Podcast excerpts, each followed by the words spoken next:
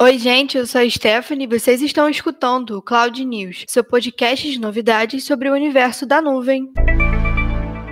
E nesse Cloud News pós-carnaval, mas sem carnaval, a gente vai falar de um novo vazamento de dados que expôs mais de 100 milhões de contas de celulares, de uma possível ferramenta de áudio no Facebook e também tem muita inteligência artificial, desde teste do BuzzFeed até parceria da Volkswagen com a Microsoft para desenvolver uma tecnologia de direção autônoma. E terminaremos também com boas notícias sobre o Apple Watch e os descontos para Uber para quem vai se vacinar. Notícia ruim primeiro. Nesse último dia 10, a PSafe confirmou confirmou mais um vazamento de dados de brasileiros num fórum da Dark Web. E dessa vez as informações foram contas de celulares de mais de 100 milhões de pessoas, incluindo famosos. O PSafe informou a Forbes que o cybercriminoso novamente é de fora do Brasil, como aquele que vazou os CPFs no começo do ano, e ele também está vendendo as informações na Dark Web cobrando um dólar por cada registro. Os vazamentos de dados de empresa têm sido mais frequentes e o alvo, na maioria das vezes, são colaboradores em home office. O CEO da PSafe alerta para os riscos desses incidentes. Ele disse que basta um dispositivo desprotegido e uma ameaça bem sucedida para que um vazamento ocorra, e a proteção desses dados precisa ser ativa e em tempo integral. Segurança e privacidade serão temas cada vez mais frequentes por aqui e a gente já tem muito material produzido para te ajudar a entender um pouco mais sobre eles. Para saber um pouquinho mais de como você pode aliar a segurança dos dados da sua empresa à colaboratividade dos usuários, você pode assistir o nosso webinar de DLP e IA. E se você quiser saber um pouco mais sobre a Lei de Proteção de Dados dados, ou LGPD, que é um assunto muito comentado aqui pelos webinars e também pelos casts. Você pode ir no nosso primeiro Cloudcast, onde a gente conversa um pouco com um sobre o assunto, ou no segundo episódio do Cloud News, que a gente também fala um pouquinho sobre o que muda no seu dia a dia com a nova Lei Geral de Proteção de Dados. E além disso, a IPNET tem muito conteúdo explicando como a nuvem é mais segura e você encontra tudo no nosso canal do YouTube e no nosso perfil do Cloudcast. Agora, de segurança para cópia, vamos falar dele mesmo, Mark Zuckerberg Zuckerberg. E se você ouviu o nosso último episódio, você deve se lembrar da notícia que nós demos sobre o Clubhouse, objeto de desejo para quem adora estar tá dentro das tendências das novas redes sociais. Nós falamos sobre a aparição de diversas celebridades por lá, como o próprio Mark Zuckerberg. Mas, segundo a matéria do New York Times do último dia 10, foi relatado que o Facebook está trabalhando em um produto de áudio para bate-papo. A fama do Facebook de clonar seus concorrentes vem de muito tempo atrás, desde que ele lançou os stories no Instagram para competir com o falecido Snapchat. Por enquanto, o Clubhouse é restrito apenas para usuários do iPhone e depende de um convite para que os novos usuários possam criar um perfil na plataforma. Então, é de esperar para ver o que acontece primeiro. O Facebook lançar um recurso para competir com o Clubhouse ou Mark Zuckerberg acabar comprando o próprio Clubhouse e juntar mais um aplicativo à sua marca. E quem acompanha a nossa editoria do Sexto no Instagram viu que nós indicamos na semana passada um romance muito bom que tem tudo a ver com tecnologia e inovação, que é o filme Her, que não é tão novo, mas está cada vez mais próximo de se tornar realidade realidade. Afinal, já tem um monte de gente apaixonada pela Alexa, né? E dessa vez, quem juntou romance e inteligência artificial foi o BuzzFeed, que criou um teste pro fim de semana do Valentine's Day com o título Crie o seu namorado ou namorada perfeito usando inteligência artificial. E esse teste veio para brincar com os tempos que nós vivemos e com o distanciamento social, muita gente vivendo web namoro, né? A tecnologia do BuzzFeed juntou traços de personalidade, citações, hobbies e coisas esquisitas que o questionário combina em uma série de algoritmos e também usou a tecnologia do StyleGAN para poder gerar algumas imagens de perfil. A nota da nossa redatora sobre essa notícia foi que, pelo que ela testou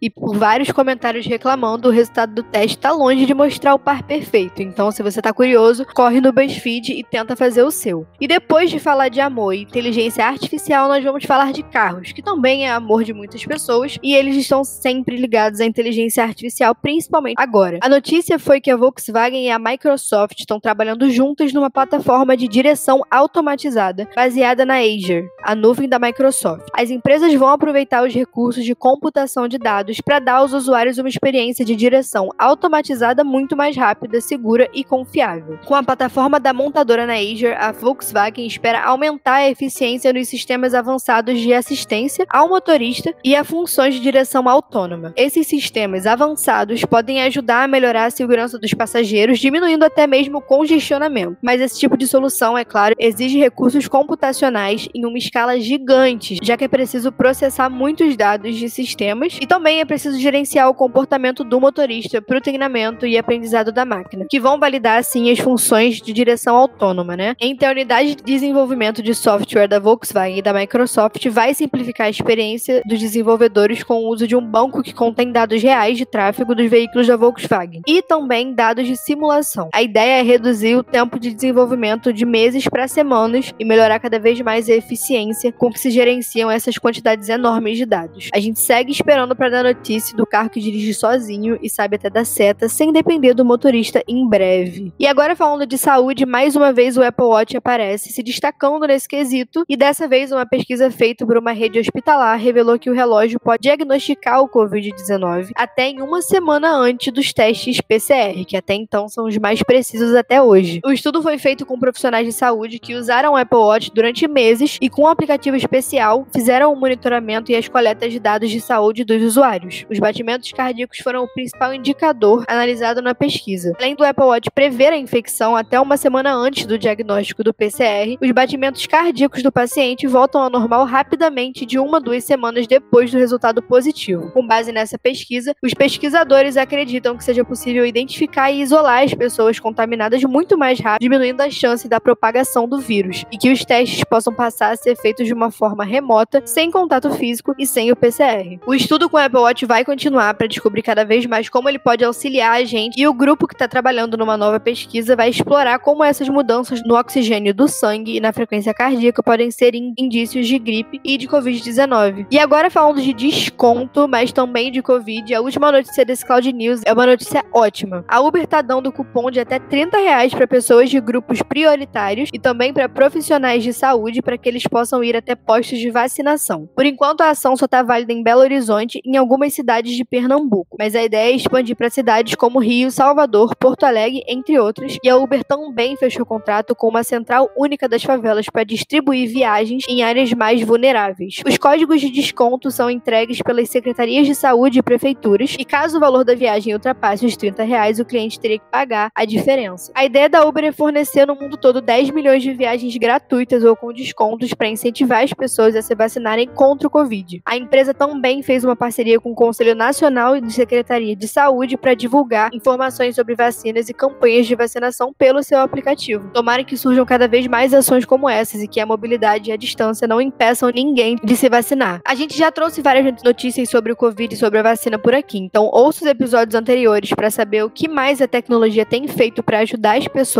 enquanto essa pandemia não acaba e siga a IPNET nas redes sociais para ficar sempre por dentro das nossas novidades e de todo o material que a gente produz para te ajudar a crescer. E esse foi o Cloud News de hoje, seu portal de novidades e informações sobre tecnologia e nuvem em até 10 minutos. Até a próxima semana.